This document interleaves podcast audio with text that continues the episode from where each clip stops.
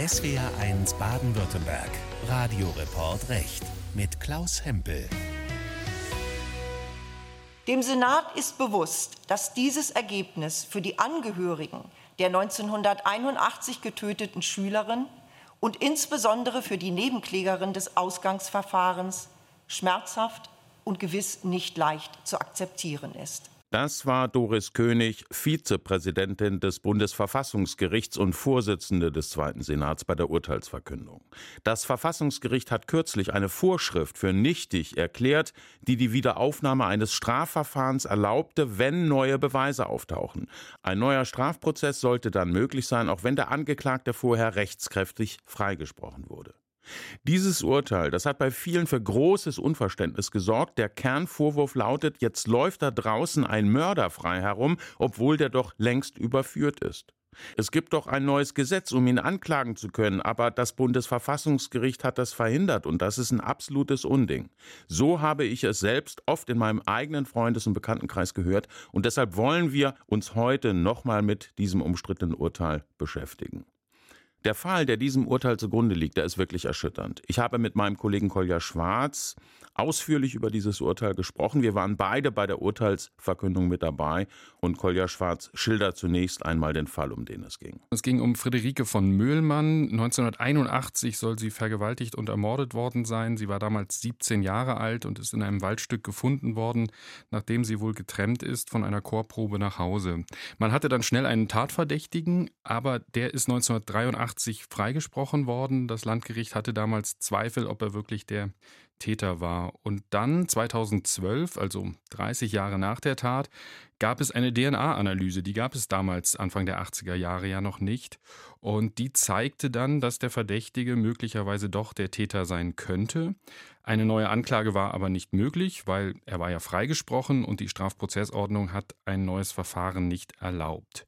Der Vater der verstorbenen Friederike von Müllmann der ist inzwischen auch verstorben. Der hat dann sehr für diese Gesetzesänderung gekämpft, also hat sich das eigentlich zur Lebensaufgabe gemacht, hat er Petitionen ins Leben gerufen und so weiter. Und 2021, kurz vor dem Ende der Legislaturperiode der Großen Koalition, kam es dann tatsächlich zu dieser Gesetzesänderung. Die Fraktionen aus CDU, CSU und SPD haben sich darauf geeinigt und seitdem steht in der Strafprozessordnung, dass bei schwersten Straftaten wie Mord oder Völkermord, also nicht verjährbaren Taten, eine Wiederaufnahme auch möglich ist, wenn es neue Beweise gibt. Nach der Gesetzesänderung, da wurde das Strafverfahren gegen den Verdächtigen wieder aufgenommen, eben weil diese neue Vorschrift in der Strafprozessordnung eingeführt wurde und weil es eine neue DNA-Analyse gab. Konkret hatte man Spermaspuren des Verdächtigen im Slip der Ermordeten gefunden. Daraufhin hatte der Beschuldigte eine Verfassungsbeschwerde eingereicht. Er meinte, dass die neue Vorschrift in der Strafprozessordnung gegen das Grundgesetz verstößt.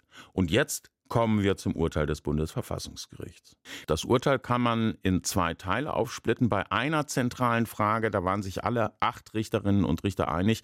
Bei der zweiten zentralen Frage war das nicht so, dazu später. Jetzt erstmal zum Teil, bei dem sich alle einig waren. Zusammengefasst, nach dem Urteil hätte es ein neues Strafverfahren im Fall von Müllmann auf keinen Fall geben dürfen. Und das liegt daran, dass der Fall, um den es geht, Jahrzehnte zurückliegt und das neue Gesetz in der Strafprozessordnung erst danach, also sehr viel später in Kraft trat. Juristen sprechen dabei von einem Rückwirkungsverbot. Rückwirkungsverbot bedeutet vereinfacht gesagt, wenn ein Sachverhalt bereits komplett abgeschlossen ist, egal was das ist, dann darf ein neues Gesetz, was etwas an dem Ergebnis ändert, nicht mehr für diese zurückliegenden Fälle gelten. Also der Gesetzgeber darf nicht sagen, uns passt das nicht, wir ändern jetzt mal das Gesetz für diese zurückliegenden Fälle. Deswegen dürfen Gesetzesänderungen nur für die Zukunft greifen. Das heißt, die Menschen sollen sich auf die Gesetze verlassen können, die zu dem Zeitpunkt gelten. Und nur wenn dieser Sachverhalt noch nicht komplett abgeschlossen ist, sondern in der Vergangenheit begonnen hat und auch in die Zukunft ragt, dann gilt was anderes. Aber das ist hier nicht der Fall. Und deshalb waren sich hier alle Richterinnen und Richter einig. Den Fall Müllmann wieder aufzumachen wäre eine echte, so sagen die Juristen, also eine unzulässige Rückwirkung. Damit halten wir nochmal fest, einen neuen Prozess gegen den Verdächtigen im Fall von Müllmann hätte es deshalb nicht geben dürfen, weil da ein sogenanntes Rückwirkungsverbot greift. Da waren sich alle Richterinnen und Richter einig. Und dann haben sich die Richterinnen und Richter mit einer speziellen Vorschrift im Grundgesetz beschäftigt, die hier eine sehr wesentliche Rolle spielt. Artikel 103 Grundgesetz. Da gibt es einen Absatz 3 und da steht drin, niemand darf wegen derselben Tat mehrmals bestraft werden. Das bedeutet, wenn ein Strafprozess rechtskräftig abgeschlossen wurde, dann darf dieser Prozess nicht noch einmal neu aufgerollt werden. Das ist ein ganz wichtiger Grundsatz im Strafrecht. Und dieser Grundsatz, der gilt nicht nur für jemanden, der verurteilt wurde, sondern auch für jemanden, der rechtskräftig freigesprochen wurde. Wenn man sich den Wortlaut im Grundgesetz anschaut, dann darf da niemand wegen derselben Tat zweimal bestraft werden. Und jetzt könnte man ja auf die Idee kommen, naja, Menschen, die freigesprochen wurden, die sind ja gar nicht bestraft. Also gilt das für die gar nicht. Aber hier hat das Bundesverfassungsgericht nochmal klargestellt und auch da waren sich alle einig. Das heißt, dass man nicht nicht zweimal verfolgt werden darf wegen ein und derselben Tat, also jedenfalls nicht strafrechtlich zweimal verfolgt werden darf. Und da haben sie sich die Geschichte angeschaut, auch Sinn und Zweck der Norm. Und das ist eigentlich auch schon seit vielen Jahren unumstritten. Also alle sagen, das gilt nicht nur, dass man nicht zweimal bestraft werden darf, sondern man darf gar nicht erneut vor Gericht gestellt werden. Und zwar auch, wenn man freigesprochen wurde. Wenn es diesen Grundgesetzartikel nicht gäbe, dann müsste jeder, der einen Strafprozess durchlaufen hat, jederzeit, vielleicht ein Leben lang damit rechnen, erneut angeklagt zu werden. Wie gesagt, auch jemand, der freigesprochen wurde, der wirklich unschuldig ist, völlig unabhängig von dem tragischen, furchtbaren Fall von Mühlmann. Der Gesetzgeber sagt hier, jemand, der einen Strafprozess durchlaufen hat, der soll einfach Rechtssicherheit haben, sprich die Sicherheit haben, dass der Fall mit einem rechtskräftigen Urteil wirklich abgeschlossen ist. Die Vizepräsidentin des Verfassungsgerichts Doris König dazu. Er soll und muss darauf vertrauen dürfen, dass er nach dem Abschluss eines regelgemäß durchgeführten strafgerichtlichen Verfahrens nicht nochmals wegen derselben Tat vor Gericht gestellt werden kann. Diesen Grundsatz, den nennen die Juristen ne bis in idem. Und dieser Grundsatz, der galt schon in der Römerzeit. Interessanterweise waren es die Nazis, die ihn während des Dritten Reiches abgeschafft haben. Die Nazis haben einfach die Urteile, die ihnen nicht gefielen, willkürlich ausgetauscht, also die Menschen nochmal vor Gericht gestellt, bis ihnen das Urteil gefallen hat. Und da war es ganz egal, ob die vorher freigesprochen wurden oder ob ihnen das Urteil zu mild war.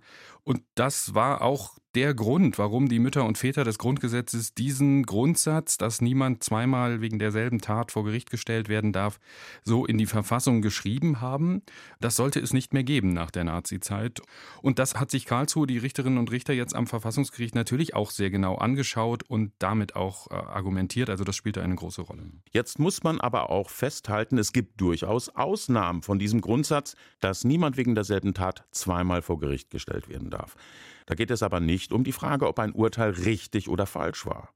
Ein neuer Prozess ist nur dann möglich, wenn es beim ersten Verfahren ganz schwerwiegende Mängel gegeben hat, also das Verfahren an sich fehlerhaft war. Die Gründe sind folgendermaßen, wenn eine Urkunde gefälscht war, wenn Zeugen oder Sachverständige falsch ausgesagt haben, also sich selbst strafbar gemacht haben, oder auch wenn Richter oder Schöffen mitgewirkt haben, die sich da einer Verletzung ihrer Amtspflicht schuldig gemacht haben. Das sind die ersten drei Gründe. Dann kann ein Verfahren neu aufgemacht werden. Das sind also alles Gründe, die eher das Verfahren betreffen. Also da geht es nicht darum, war das Urteil falsch, sondern war schon das Verfahren falsch, weil da Menschen falsch ausgesagt haben oder falsch mitgewirkt haben. Und dann gibt es einen vierten Grund, wenn der Angeklagte nach einem Freispruch selbst irgendwann ein glaubhaftes Geständnis ablegt, dann kann man die Sache auch wieder aufmachen. Und da ist so ein bisschen die Begründung, ähm, das haben die Richterinnen und Richter jetzt auch nochmal erklärt, der soll nicht danach mit der Tat prahlen und die Opfer verhöhnen und so weiter. Also da geht es weniger darum, dass das Urteil falsch war, sondern dass man dieses Verhalten verhindern will. Das heißt, nur wenn das Strafverfahren selbst schwerwiegende Mängel hatte, ist es erlaubt, einen neuen Prozess durchzuführen. Und jetzt zum letzten wichtigen Punkt, was das Urteil des Bundesverfassungsgerichts betrifft. Es gab auch Streit im Senat, sagen wir mal, es gab sehr großen Diskussionsbedarf. Es gibt nämlich einen wichtigen Teil des Urteils, da waren sich die Richterinnen und Richter nicht einig. Es gab zwei Gegenstimmen, und zwar von Richterin Christine Langenfeld und Richter Peter Müller. Und dabei ging es um die Frage, dieser Grundsatz, dass niemand wegen derselben Tat zweimal strafrechtlich belangt werden darf, gilt der absolut oder kann man davon in besonders krassen Fällen eine Ausnahme machen? Nach dem Fall von Müllmann hatte der Gesetzgeber das ja so gesehen und deshalb die Vorschriften geändert. Aber die Mehrheit der Richterinnen und Richter haben dann geurteilt, dieser Grundsatz, der gilt absolut und da könne es auch keine Ausnahme geben, etwa mit der Begründung, dass bei besonders schweren Taten wie Mord die Gerechtigkeit Vorrang haben muss. Auf der einen Seite haben wir die materielle Gerechtigkeit und das Interesse des Staates an der Verfolgung von Straftaten und auf der anderen Seite eben die Rechtssicherheit. Also man soll sich sicher sein, wenn ein Verfahren irgendwann rechtskräftig abgeschlossen ist, dass das auch gilt, was der Staat da gesagt hat und dass das nicht immer wieder neu aufgemacht werden kann.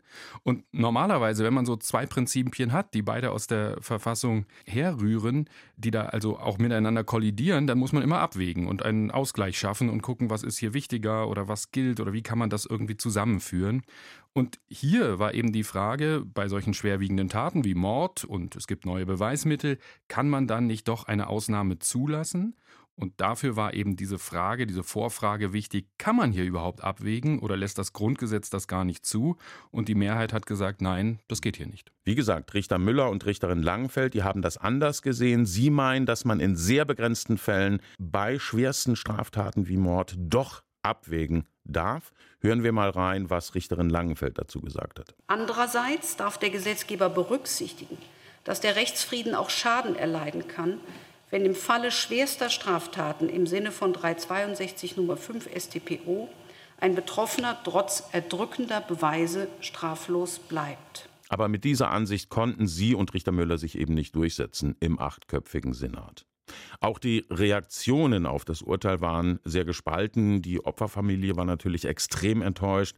Wir hatten die Gelegenheit, nach dem Urteil mit dem Anwalt der Familie Wolfram Schädler zu sprechen. Das ist kein Tag der Gerechtigkeit. Weder für die Familie von Müllmann noch für viele von uns, wo wir darauf gehofft haben, dass jemand wegen eines falschen Freispruchs doch noch überführt werden kann. Der Deutsche Anwaltverein, der hat das Urteil dagegen begrüßt. Vor Ort war auch Ulrich Schellenberg, langjähriger Vorsitzender des Deutschen Anwaltvereins, und er hat mit einem Beispiel versucht deutlich zu machen, warum die alte Rechtslage aus seiner Sicht so problematisch war. Angeklagte müssen Sicherheit haben. Und stellen Sie sich mal vor, Sie werden nach einem langen, schwierigen Verfahren freigesprochen. Und Ihnen fällt ein Stein vom Herzen. Nach diesem Gesetz würde ihnen kein Stein vom Herzen fallen. Sie würden immer wieder das Risiko haben, erneut angeklagt werden zu können, und zwar ohne jede Begrenzung. Auch in unserer Redaktion, der SWR Rechtsredaktion, haben wir intensiv und kontrovers über das Urteil diskutiert. Und auch bei uns waren nicht alle einer Meinung. Mein Kollege Kolja Schwarz hält die Entscheidung für richtig. Ja, manchmal ist der Rechtsstaat ungerecht. Finde ich auch, wenn ich mir den Fall von Friederike von Müllmann anschaue. Aber die Mütter und Väter des Grundgesetzes haben den Grundsatz, um den es geht, unumstößlich in die Verfassung geschrieben. Kurz zuvor hatten die Nazis noch willkürlich die Menschen einfach noch einmal vor Gericht gestellt, wenn ihnen ein Urteil nicht gefiel. Auch deshalb ist es so wichtig, dass Wiederaufnahmen heute nur in ganz engen Grenzen möglich sind. Die meisten Menschen, die in Deutschland freigesprochen werden, werden zu Recht freigesprochen, weil sie die Tat nicht begangen haben. Das belastende Strafverfahren mussten sie trotzdem durchstehen, und der Weg in ein normales Leben ist auch nach einem Freispruch hart und lang. Auch sie müssten für immer mit der Angst leben, dass all das noch einmal von vorne beginnt, weil zum Beispiel ein Zeuge irgendetwas behauptet. Es gibt keine Fee, die dafür sorgt, dass ein neuer Prozess nach einem Freispruch nur die Richtigen, die Schuldigen trifft. Auch deshalb ist das Urteil richtig. So die Meinung meines Kollegen Kolja Schwarz. Meine Kollegin Gigi Deppe, die ist allerdings anderer Meinung. Sie hält das Urteil für falsch. Das Gericht liest aus dem Grundgesetz bei neuen Beweisen ein absolutes Verbot heraus, ein Strafverfahren ein zweites Mal aufzurollen. Aber ganz so absolut ist die Sache nicht. Denn in einigen wenigen Fällen war es immer schon möglich, nochmal Anklage zu erheben. Zum Beispiel, wenn Urkunden gefälscht waren. Oder wenn der Freigesprochene später die Tat doch noch gesteht. Es ist durchaus ehrenwert, dass sich das Verfassungsgericht auf die Nazizeit besinnt. Allerdings, wir sind heute im Jahr 2023 doch meilenweit von solchen Verhältnissen entfernt. Wir leben nicht in einem Unrechtsstaat. Eine Wiederaufnahme war zuletzt die absolute Ausnahme. Wenn es durch neue Ermittlungstechniken neue Beweise gibt, hinterlässt die Untätigkeit des Staates ein schales Gefühl. Warum ist es so viel wichtiger, dass der mögliche Täter darauf vertrauen kann, dass er nicht nochmal vor Gericht kommt? Wenn schwerste Straftaten trotz neuer Hinweise nicht mehr aufgeklärt werden dürfen, wird der Rechtsstaat für viele unverständlich. Die Meinung meiner Kollegin Gigi Deppe zum umstrittenen Urteil des Bundesverfassungsgerichts was den Mordfall von Mühlmann betrifft. Mit der Entscheidung steht jedenfalls fest, dass es gegen den Verdächtigen keinen neuen Strafprozess geben wird, auch wenn eine DNA-Analyse ihn schwer belastet. Das war der Radioreport Recht. Ich bedanke mich fürs Zuhören. Mein Name ist Klaus Hempel.